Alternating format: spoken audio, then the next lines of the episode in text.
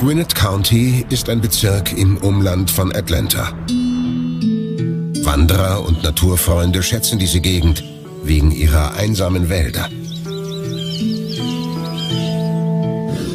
Auch viele Jäger haben hier ihr bevorzugtes Revier. Und all jene, die im Verborgenen unbemerkt etwas verschwinden lassen wollen.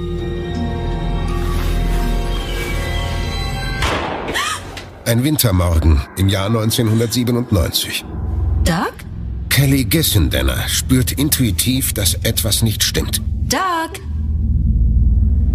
Doug? Ihr Mann Doug sollte längst wieder zu Hause sein. Am Vorabend war er zu Freunden gefahren. Doug? Um sein Auto gemeinsam mit ihnen auf Vordermann zu bringen. Hey, Kelly rief an und sagte, Pamela, Doug ist heute Nacht nicht nach Hause gekommen. Ich sagte, okay, ich ziehe mich an und komme gleich rüber. Ich konnte es mir nur so erklären, dass er vielleicht am Straßenrand angehalten und jemandem mit einer Panne geholfen hatte. Er war so ein Typ. Ich habe keine Ahnung, wo er stecken könnte. Kelly telefoniert sämtliche umliegenden Krankenhäuser nach ihrem Mann ab. Ohne Resultat. Sie alarmiert Freunde und Bekannte. Einige machen sich sofort auf den Weg zu ihr. Freunde und Angehörige tauchten auf. Einige haben geschluchzt. Sie selbst war völlig aufgelöst. War irgendwie eine ganz komische Situation.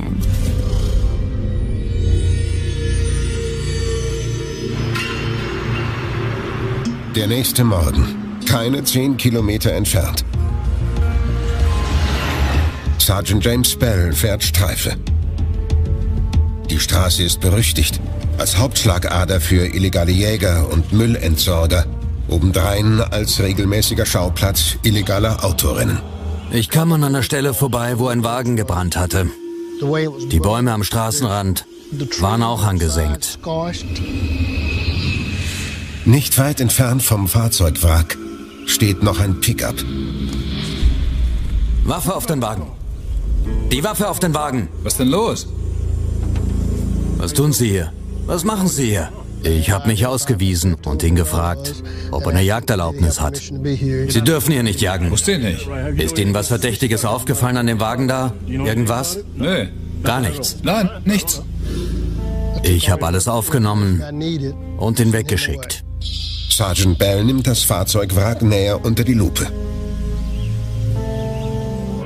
Kein Zweifel, das Auto war absichtlich in Brand gesetzt worden. Er tippt auf versuchten Versicherungsbetrug. Immer wieder werden auch gestohlene Fahrzeuge auf diese Weise entsorgt. Das Kennzeichen ist beschädigt, aber noch erkennbar. Die Feststellung des Halters ist damit Routinesache. Der Halter gibt an, den Wagen wenige Wochen zuvor für 500 Dollar verkauft zu haben. Und zwar an den Vermissten, Doug Gissendeller. Ein erster Hinweis, eine erste Spur. Guten Tag. Hi. Wir haben Ducks Wagen entdeckt. Ausgebrannt im Wald. Ich dachte, Oh mein Gott. irgendetwas Schlimmes muss ihm zugestoßen sein. Wie, wie war Ihr Verhältnis? Gut. Ich habe Sie nach Ihrer Beziehung gefragt. Sie sagt, es sei eine gute Ehe. Keinerlei Probleme. Nichts dergleichen. Am Abend von Doug Gissendenners Verschwinden war auch seine Frau Kelly mit Freunden außer Haus unterwegs. Die drei gemeinsamen Kinder sollten bei der Oma übernachten. Wir haben ein bisschen getrunken, geredet und dann wollten wir tanzen gehen. Doch Kelly Gissendenner hat plötzlich keine Lust mehr. Auf einmal, wie aus dem Nichts, sagt Kelly, Ich fühle mich nicht gut. Lasst uns gehen. da sind wir gegangen. Sie kommt nach Hause, nimmt eine Tablette und glaubt, es wäre eine Schmerztablette. Tatsächlich ist es eine Schlaftablette.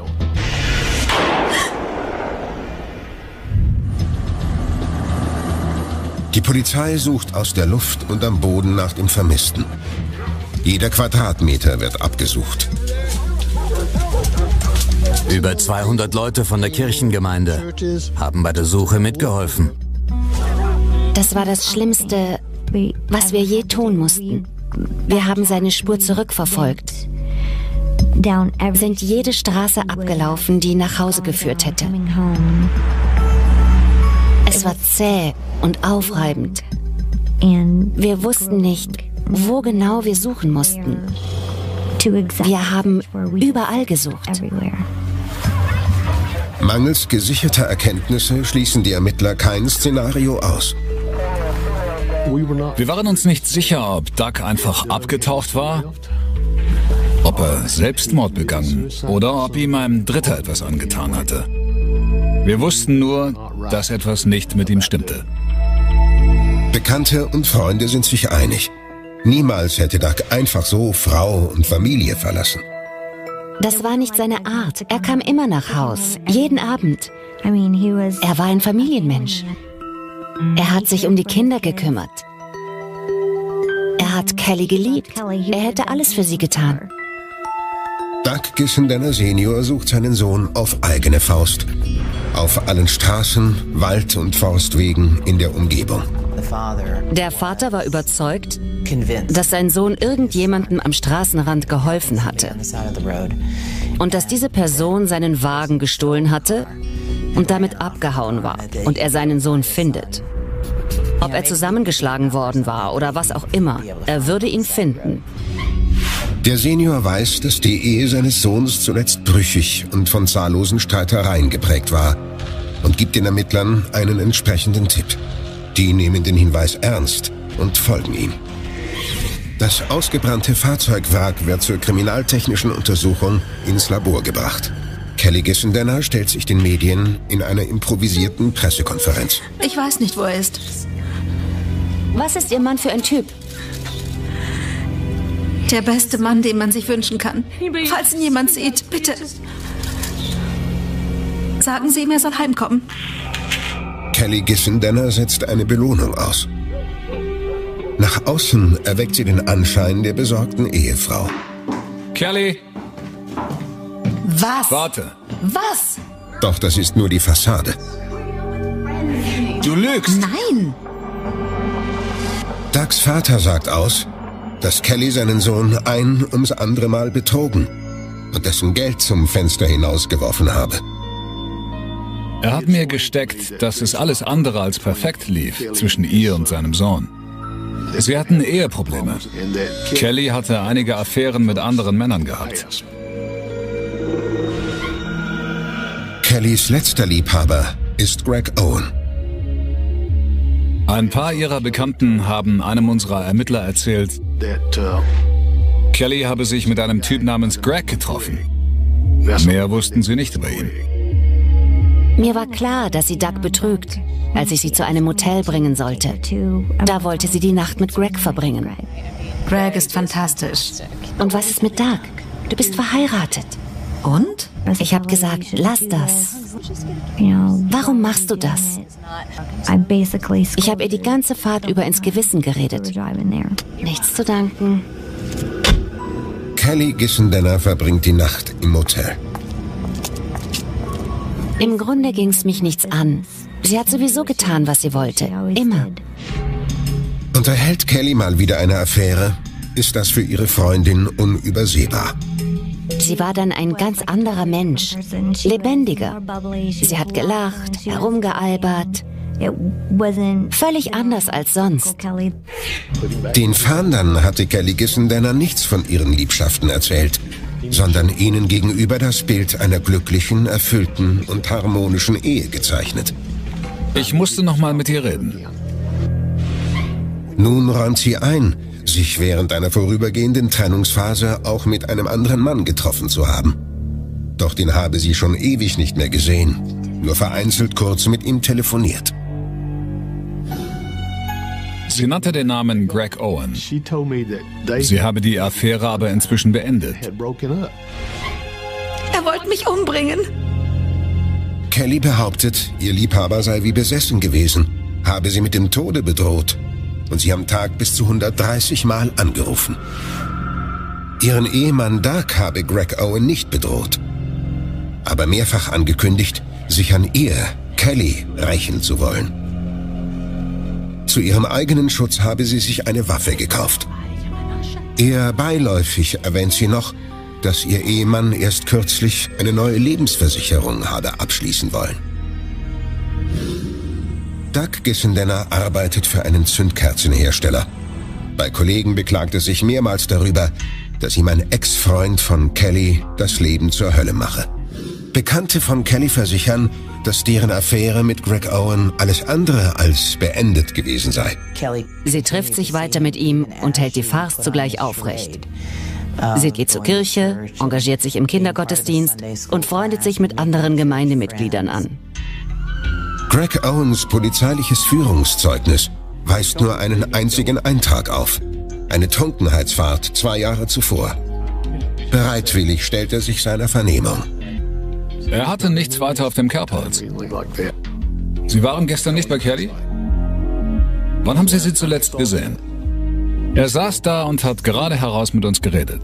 Aber je direkter man fragte, desto mehr stammelte er herum. Hab ferngesehen. Bier getrunken. Ein zähes Verhör. Echt zäh. Greg Owen räumt ein, ja, er habe Angst gehabt, Kelly zu verlieren. Beschwört aber zugleich, er habe ihr niemals etwas antun wollen. In der Nacht, in der Kellys Ehemann Doug verschwand, behauptet Owen, sei ein Freund bei ihm zu Besuch gewesen. Er selbst habe seine Wohnung erst am nächsten Morgen wieder verlassen. Da habe ihn sein Chef zur Arbeit abgeholt. Der Freund bestätigt diese Aussage. Unterdessen leuchten die Ermittler Kelly Gissendenners Vergangenheit aus. 1968 kommt sie zur Welt, in Lawrenceville, einer Kleinstadt in Georgia. Ihre Eltern sind Trinker, beide. Kelly Gissendenner hat eine äußerst schwere Kindheit. Sie stammt aus einer Familie, in der Missbrauch, Trunksucht und Chaos allgegenwärtig sind. Ihre Eltern lassen sich scheiden. Die Mutter heiratet erneut. Was ist passiert? Auch ihr zweiter Mann entpuppt sich bald als gewalttätiger Alkoholiker. Versprich mir, dass du einen guten Mann findest. Schon als kleines Kind ist Kelly einem ständigen Kreislauf der Gewalt ausgesetzt. Wieder muss Kelly mit ansehen, wie ihre Mutter geschlagen wird. Diesmal vom Stiefvater, der sie selbst sexuell missbraucht, seit sie zehn ist. Eine freudlose und einsame Kindheit. Ihr Stiefvater macht ihr klar, dass sie unerwünscht und wertlos ist. Ihre Kindheit ist eine einzige Katastrophe. Es gibt häusliche Gewalt, sexuellen Missbrauch. Statt zwischenmenschliches Verhalten zu erlernen, erfährt sie jede nur denkbare Form von Komplikation, die es zwischen Menschen gibt. Ihr gesamtes Leben wird von diesen frühen Erfahrungen geprägt. Sie lernt, dass Sex eine Waffe ist und eine Frage von Macht. Sex hat nichts mit Freude zu tun. Sex hat nichts mit Beziehung zu tun. Es geht um einen Machtkampf, eine Frage von Macht und Unterordnung. Es geht um die Verletzung von Grenzen, darum zu bekommen, was man will. Ein Instrument, alles Mögliche zu bekommen, was man will. 1986 schafft Kelly ihren Highschool-Abschluss.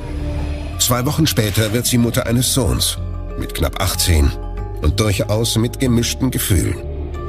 Sie hat niemandem gesagt, wer der Vater war. Kelly heiratet einen Schulfreund, doch das junge Glück währt nur kurz. Sie zieht zu ihrer Mutter in eine heruntergekommene Wohnwagensiedlung, ist sich aber einer Sache sicher. Sie glaubt, dass sie Besseres verdient. Kelly hatte ganz klar diesen Anspruch, sinngemäß etwa, die Welt schuldet mir was. Sie flüchtet sich in die Arme verschiedener Männer. Die Beziehungen sind samt und sonders oberflächlicher Natur und nur von kurzer Dauer. Mit jeder wird Kelly emotional abgebrühter. 1989 mit 21 begegnet sie ihrem künftigen Ehemann, Doug Gissendenner. Kelly und Doug begegnen sich bei einem gemeinsamen Bekannten. Es scheint wie Liebe auf den ersten Blick. Seine Fürsorge erstreckt sich auch auf Kellys kleinen Sohn. Dass sie ein Kind hat, zieht Doug erst recht an. Er will eine Familie. Und zwar diese. Doug war der liebste Mensch, den ich kenne. Er hätte für jeden einfach alles getan. Er hätte sein letztes Hemd gegeben. Für jeden. Doug Gissendanner kommt aus stabilen Verhältnissen. Seine Familie gehört zur Mittelschicht. Kirchgänger. Sie sind kirchlich recht engagiert, immer dabei, fehlen auf keiner Veranstaltung. Doug stellt für Kelly exakt das dar, was sie während des Heranwachsens und auch bis zu diesem Zeitpunkt als Erwachsene nie hatte. Stabilität, materielle Sicherheit, ein geregeltes Einkommen und jemanden, der sich ehrlich für sie interessiert. Bereits nach wenigen Monaten schließen die beiden die Ehe. Kurz darauf wird Kelly wieder schwanger. Doug muss zur Armee. Er wird in Deutschland stationiert. Kelly und die Kinder begleiten ihn. Muss Doug die Base und damit seine Familie verlassen, wird es seiner Frau Kelly schnell langweilig. Ihr fehlt die Aufmerksamkeit. Bald gibt es Gerede, dass Kelly eine Affäre nach der anderen hat, während Doug seinen Dienst versieht. Mit Leichtigkeit wickelt sie die Männer um den Finger. Kelly kann die Männer ködern, weil sie sämtliche sozialen Gepflogenheiten außer Kraft setzt.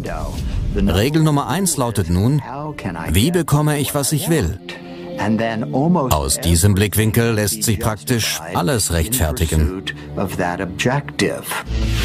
Sie überzieht Ducks Konto und erwirbt sich den Ruf, schnell aus der Haut zu fahren, wenn Dinge nicht so laufen, wie sie es sich vorstellt. Doug, was sagst du dazu?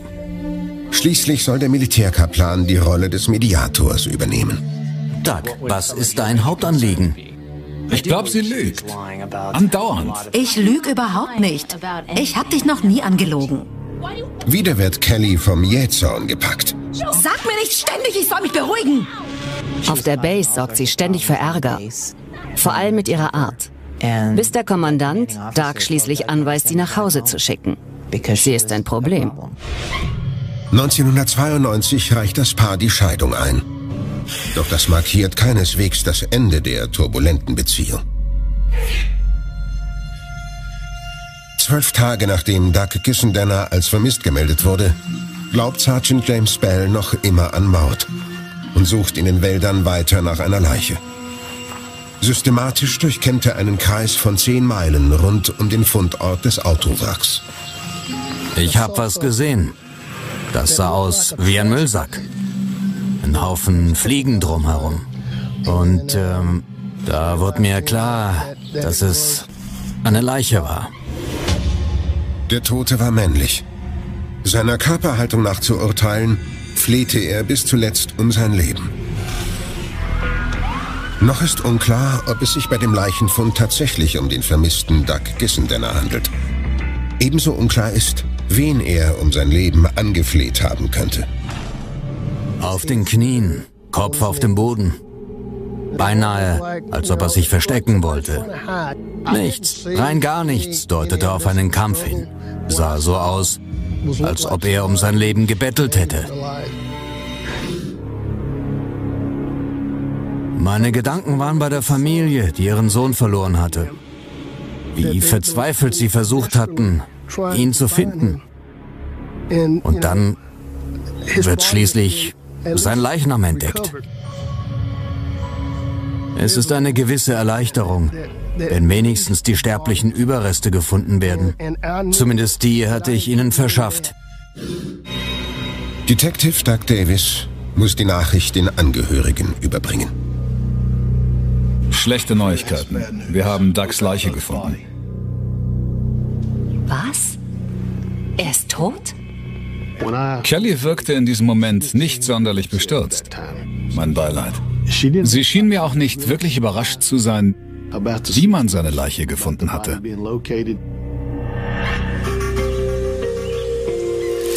Die Spurensicherung kümmert sich am Tatort um die Spuren, die nach zwölf Tagen noch verwertbar sind und Hinweise zum Tathergang liefern könnten.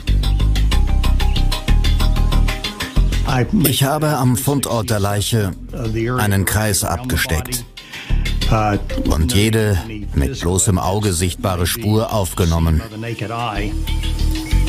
Anschließend habe ich den Leichnam eingehend untersucht. Ehering und Uhr fehlen. Vermutlich wurde beides vom Täter geraubt. Das Portemonnaie wurde nicht angerührt. In diesem finden sich Kreditkarte und Führerschein. Auch die Brille des Opfers wird gefunden. Obendrein alte Zündkerzen, die erst am Tatabend ausgetauscht worden waren. Erst dann haben wir ihn umgedreht und unten drunter nachgesehen. Da konnten wir nichts entdecken. Keine Waffen, keine Pistole, nichts.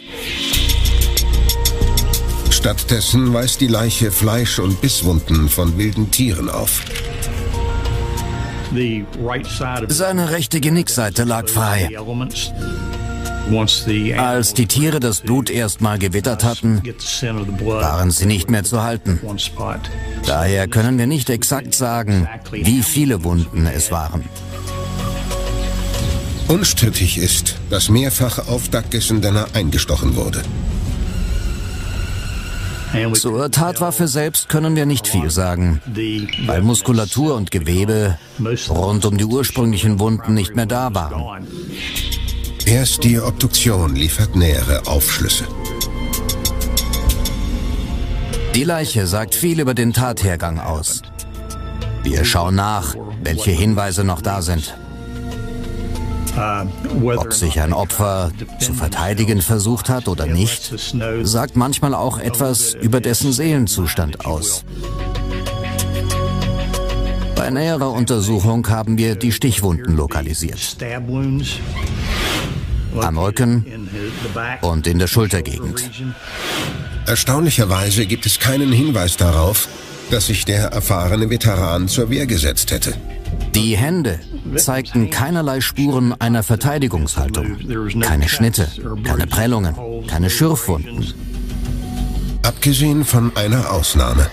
Einer winzigen Kerbe am Zeigefinger der rechten Hand.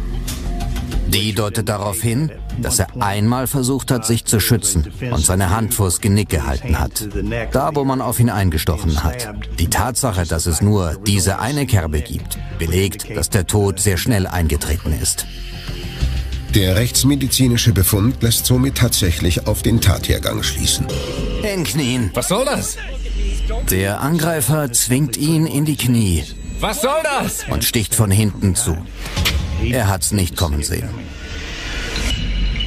Das Gebiss liefert die endgültige Bestätigung. Bei dem Opfer handelt es sich um Doug Gissendenner. Offizielle Todesursache Stichwunden im Genick.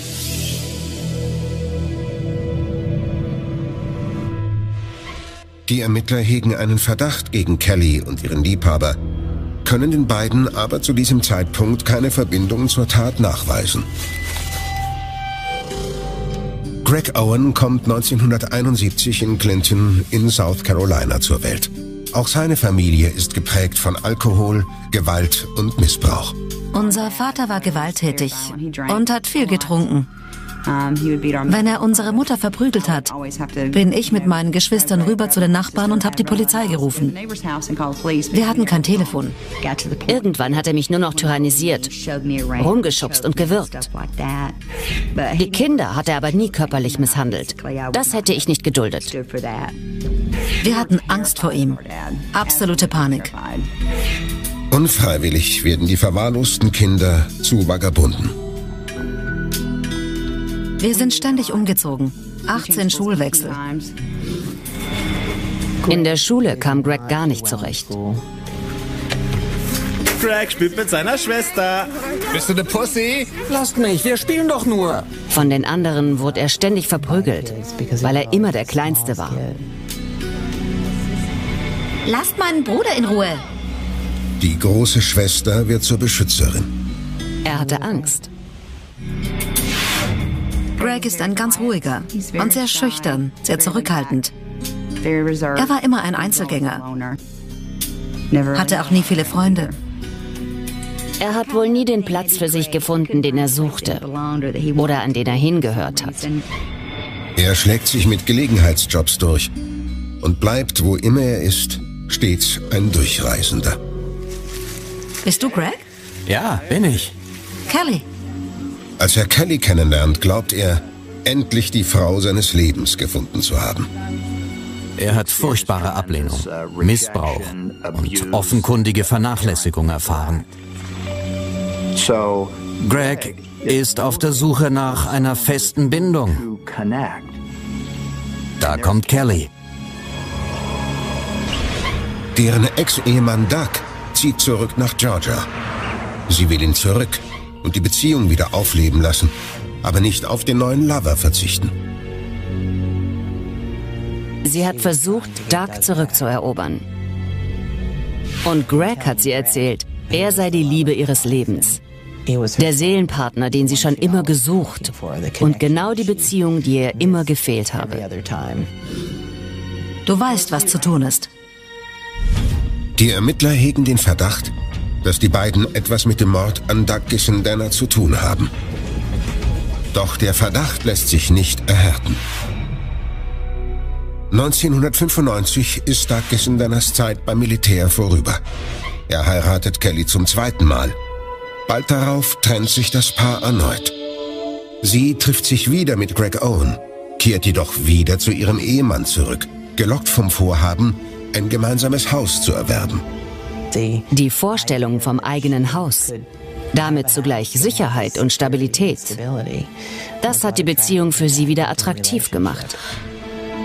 Nach außen gibt Kelly wieder die loyale Ehefrau. Tatsächlich lebt sie noch immer ihre geheime Romanze aus. Eines Sonntagmorgens, als sie eigentlich mit Mann und Kindern in der Kirche sein sollte, trifft sie sich stattdessen in einem verlassenen Haus mit Greg und hat dort Sex mit ihm. Das ist nicht mehr normal. Ich habe da eine Affäre und bin mal kurz weg. Meine Kinder schicke ich mit ihrem Vater in die Kirche, treffe mich mit einem anderen und hab Sex auf einer Sperrholzplatte in einem leerstehenden Haus. Kellys Verhalten ist im Wesentlichen geprägt von ihren Bedürfnissen und ihrer Risikobereitschaft. Sie sucht den Kick. Eine Art von Kick, die normale Menschen aus Furcht vor den Konsequenzen kaum auf sich nehmen würden. Doug bekommt von den Seitensprüngen seiner Frau nichts mit. Die wiederum schert sich wenig um sonstige Mitwisser. Mir hat das nicht gefallen, dass Kelly ihren Mann mit meinem Bruder betrug. Ganz und gar nicht. Ich ärgere mich, dass ich Doug nicht angerufen und es ihm erzählt habe. Drei Tage, nachdem man seine sterblichen Überreste gefunden hat, wird Doug Gissendenner zu Grabe getragen.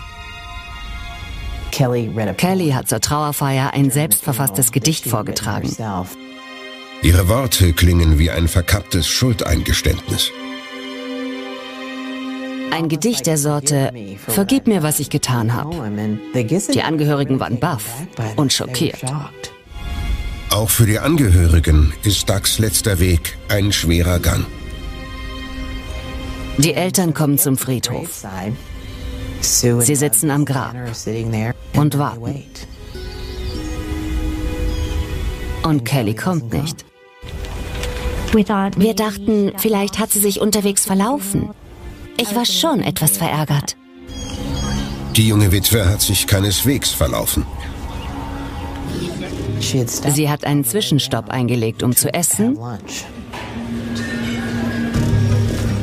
Dann war sie shoppen.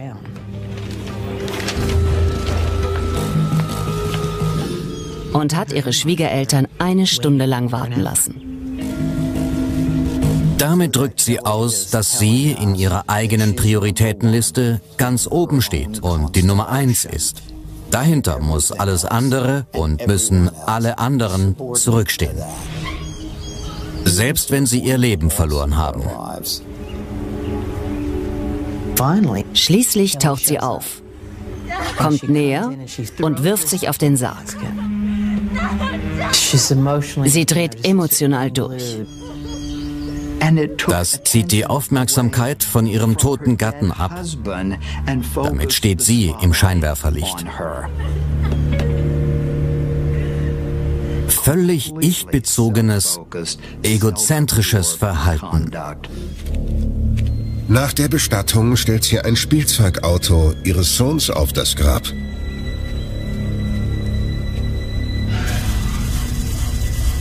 Und führt sich auch sonst eher seltsam auf. Sie ist tatsächlich ganz bewusst auf das frische Grab getreten. Ich konnte es nicht fassen. Doch ihr Benehmen allein liefert keinen belastbaren Beleg für eine Tatbeteiligung. Detective Doug Davis will Greg Owen und dessen Freund Lee noch einmal auf den Zahn fühlen. Dieser Freund hatte ausgesagt, am Tattag bei Owen gewesen zu sein. Eine Lüge. Er wollte nicht mit reingezogen werden und hat seine Aussage revidiert. Er sagte, er habe Greg decken wollen und der, Greg, sei nach 18 Uhr weg gewesen. Greg sei zur Straße gegangen. Da habe ihn jemand aufgegabelt. Er wisse nicht genau wer, tippe aber auf Kelly. Greg Owen muss mit aufs Revier und wird noch einmal verhört. Diesmal als Tatverdächtiger. Okay. Ich sag Ihnen, wie es war. Er hat sich hingesetzt und ausgepackt. Er wollte es wohl endlich loswerden. Ihm wurde klar, dass die Strafverfolgungsbehörden wesentlich mehr gegen ihn in der Hand hatten, als Kelly dies wohl zunächst dargestellt hatte. Und er betrieb nun Schadensbegrenzung. Die Staatsanwaltschaft bietet Greg Owen ein Geschäft auf Gegenseitigkeit an. Wir brauchten seine Aussage. Und eins war offensichtlich. Hätten wir die Todesstrafe gegen ihn beantragt, hätte er wohl kaum umfassend ausgesagt. Owen sagt aus, der Staatsanwalt beantragt nur eine Haftstrafe. Das ist der Deal. Sie hat mich angestiftet. Seinen Worten nach brauchte Kelly jemanden, der Doug Gissendanner für sie beseitigt. Du bist dauernd weg. Was glaubst du denn, was ich tun soll? Warten? Sie hatte ihn satt. Ihn und seine Kirchgänge. Sie glaubte, die einzige Möglichkeit, Doug aus ihrem Leben zu verbannen, sei sein Tod.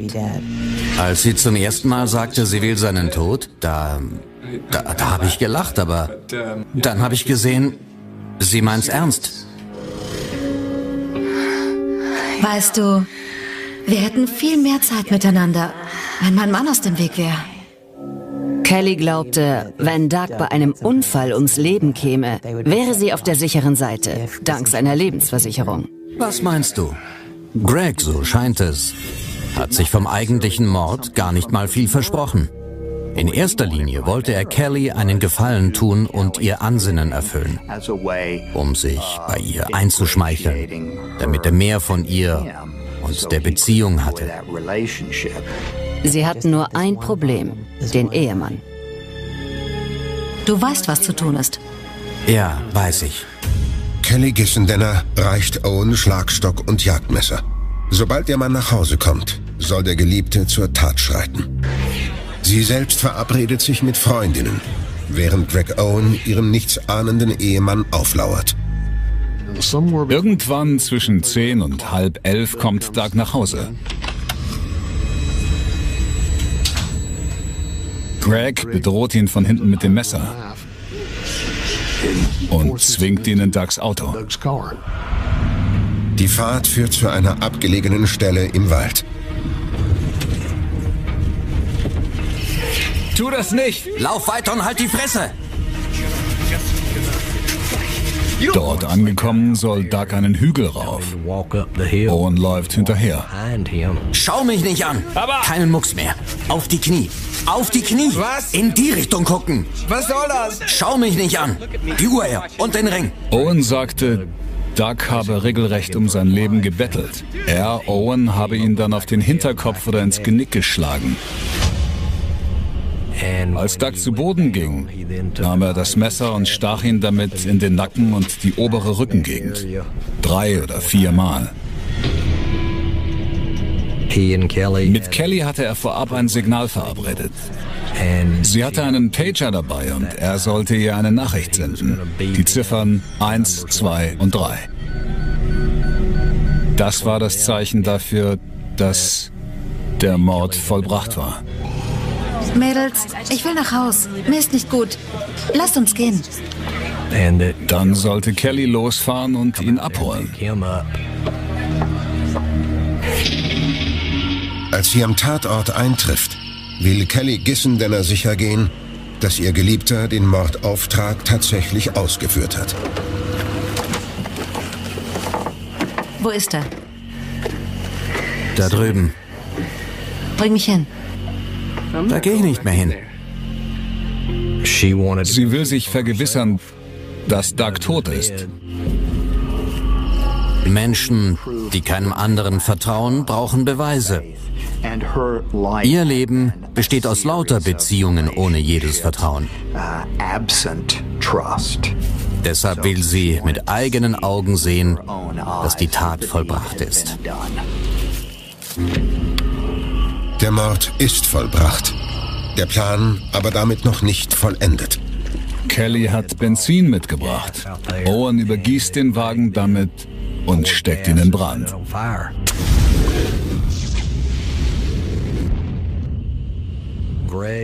Seine Kleidung entsorgt er in einem Müllcontainer. Das Messer wurde nie gefunden. Die Überprüfung von Owens Pager ergibt, dass es kurz vor dem Mord 18 Kontakte zu Kelly gab. Aus seinen Anruflisten geht hervor, dass es im Tatzeitraum außerdem 47 Telefonate mit Kelly gab. Teile des Trainingsanzugs, den Owen während der Tat anhatte, werden geborgen. Laut DNA-Analyse stammen die Blutflecken darauf von Owen und vom Opfer. 18 Tage nach der Tat wird Kelly Gissendenner verhaftet. Sie gab sich betont lässig. Besonders überrascht wirkte sie nicht. Greg lügt. Wie gedruckt. Nach Kellys Version des Geschehens habe Owen sie darum gebeten, ihn abzuholen und eingeräumt, Doug angegriffen zu haben. Würde sie ihn verraten, werde er sie töten. Die Vernehmungsbeamten glauben ihr nicht. Anklage ergeht gegen beide. Wegen Planung und Vorbereitung eines Kapitalverbrechens und wegen vorsätzlichen Mordes mit dem Merkmal besonderer Heimtücke. Ende 1997 bekennt sich Greg Owen in allen Anklagepunkten schuldig und wird zu 25 Jahren Haft verurteilt. Er war scheinbar bereit, alles für Kelly zu tun, um sich ein eigenes Leben mit ihr aufzubauen, ohne Doug. Offenkundig war er dafür auch bereit, Doug zu töten. Der einzige Grund, aus dem er es getan hat, war Liebe. Für das, was er getan hat, hat er das Leben, das er jetzt hat, verdient. Kelly Gissendenner schlägt ein Angebot der Staatsanwaltschaft aus. Im Herbst 1998 steht sie in ihrem Geburtsort Lawrenceville in Georgia vor Gericht. Die Angeklagte hat hinreichend bewiesen, dass sie eine äußerst gefährliche Frau ist. So sieht das Böse aus. Auch für die Ankläger ist dieser Fall speziell. Wir hatten noch nie den Fall, dass wir jemanden wegen eines Mordes anklagen, den der Angeklagte gar nicht selbst begangen hat. Pamela Cowgood erklärt sich bereit, gegen ihre Freundin Kelly auszusagen. Um das zu verhindern, schmiedet die Angeklagte einen Komplott. Es kam heraus, dass Kelly Gissendanner bereit war, einen hohen Geldbetrag dafür zu zahlen, dass Pamela Kogut ermordet wird, damit sie nicht aussagt. Am Abend vor meiner Aussage sagte mir der Staatsanwalt, dass sie eine eine Prämie auf mein Leben ausgesetzt hatte. Es ist das Schlimmste, Schrecklichste, was man im ganzen Leben überhaupt hören kann. Dass Kelly eine Liste mit Leuten hat, an denen sie in irgendeiner Form Rache nehmen will, ist nur die Fortsetzung des Zorns und der Wut, die sie empfunden hatte, wann immer andere oder äußere Umstände ihre Pläne zu durchkreuzen drohten. Das gehört auch zu ihrem Verhaltensmuster im Beziehungsleben, wo andere nicht viel gelten. Wer ihr im Weg steht, wird beseitigt. Pamela Kogut belastet ihre vormalige Freundin schwer. Es geht um ein Telefonat nach deren Festnahme. Sie rief mich aus der Haft an und sagte, Pamela, ich war's. Ich meinte was? Und sie sagte, ich war's. Und ich, nein, warst du nicht. Das hast du nicht getan. Und sie doch. Und dann sagte sie, ich kann nicht mehr reden. Das Telefon wird abgehört. Schließlich erzählt Greg Owen, Kronzeuge der Anklage, wie er das Opfer auf Weisung der Angeklagten getötet hat. Deren Verteidiger versuchen, Owen die gesamte Schuld in die Schuhe zu schieben. Greg Owen hat urplötzlich aus freien Stücken beschlossen, Doug Gissendanner zu entführen. Die Vertreter der Staatsanwaltschaft haben mit einem solchen Manöver gerechnet. Uns war klar, dass die Verteidigung das versuchen würde. Sie befragte eine Reihe von Zeugen. Die Verteidigung stellte sogar die Vermutung auf, dass ein Dritter beteiligt gewesen sein könnte. Aber im Endeffekt, Greg blieb bei seiner Darstellung, nach der sonst niemand dabei gewesen war. Und auch ohne diese Aussage, es gab nicht den geringsten Beweis, der belegen würde, dass irgendein Dritter dabei war. Die Jury wartet auf Kelly Gissendenners Einvernahme durch ihre eigenen Verteidiger. Haben Sie den Entschluss, nicht in den Zeugenstand zu treten, nach Beratung mit Ihren Anwälten selbst gefasst? Sie sagen nicht aus? Nein, Euer Ehren. Sie wollen nicht aussagen? Nein, Sir. Nach zwei Stunden Beratung steht das Urteil der Jury. Schuldig des vorsätzlichen Mordes. Staatsanwalt Wiley und seine Kollegen beantragen die Todesstrafe gegen Kelly Gissendenner. Kelly Gissendanner war nicht diejenige, die Doug Gissendanner physisch ermordet hat. Wir haben die Todesstrafe beantragt, weil sie die treibende Kraft war. Greg hätte Doug nicht getötet. Nur für Kelly Gissendanner. Aber man weiß nie, was eine Jury von der Todesstrafe hält. Die Verteidigung appelliert an die Jury, das Leben der Angeklagten zu verschonen. Die sei ihren Kindern eine liebende Mutter. Zum Beweis legte der Verteidiger eine Art gerahmte Collage vor. Mit vielen Familienfotos von Kelly und ihren Kindern. Meine Damen und Herren, wer fehlt auf diesen Bildern? Das war Doug Gessendanner. Nach zweistündiger Beratung beschließt die Jury, Kelly Gissendenner soll auf dem elektrischen Stuhl hingerichtet werden. Ich hätte mit mehr Emotionen gerechnet. Ich hätte Tränen erwartet. Das war nur ein weiterer Beleg dafür, wie kalt sie ist und dass sie zu diesem Verbrechen fähig war. Für Kelly bedeutet der Verlust ihres Lebens nicht dasselbe wie für andere. Sie misst mit anderem Maßstab. Kelly Gissendenner sitzt als einzige Frau in Georgia im Todestrakt. Kelly hat so viele Menschen verletzt. Ich möchte bei ihrer Hinrichtung dabei sein. Ich will, dass sie weiß, dass das, was sie getan hat, falsch war. Und sie soll sehen, wie ich sie anschaue, so wie sie mich im Gerichtssaal angeschaut hat. Die Gissenderners haben ihren geliebten Sohn verloren. Drei Kinder ihren liebenden Vater. Der Gerechtigkeit wurde Genüge getan. Für mich ist Kelly Gissendenner an dem Ort, an den sie gehört. Die Angehörigen sind über den Verlust nie hinweggekommen. Sie bewahren Doug Gissendenner ein ehrendes Andenken. Als einem stets hilfsbereiten, ehrlichen und aufrechten Mann, der leben wollte und der diesen Tod nicht verdient hatte.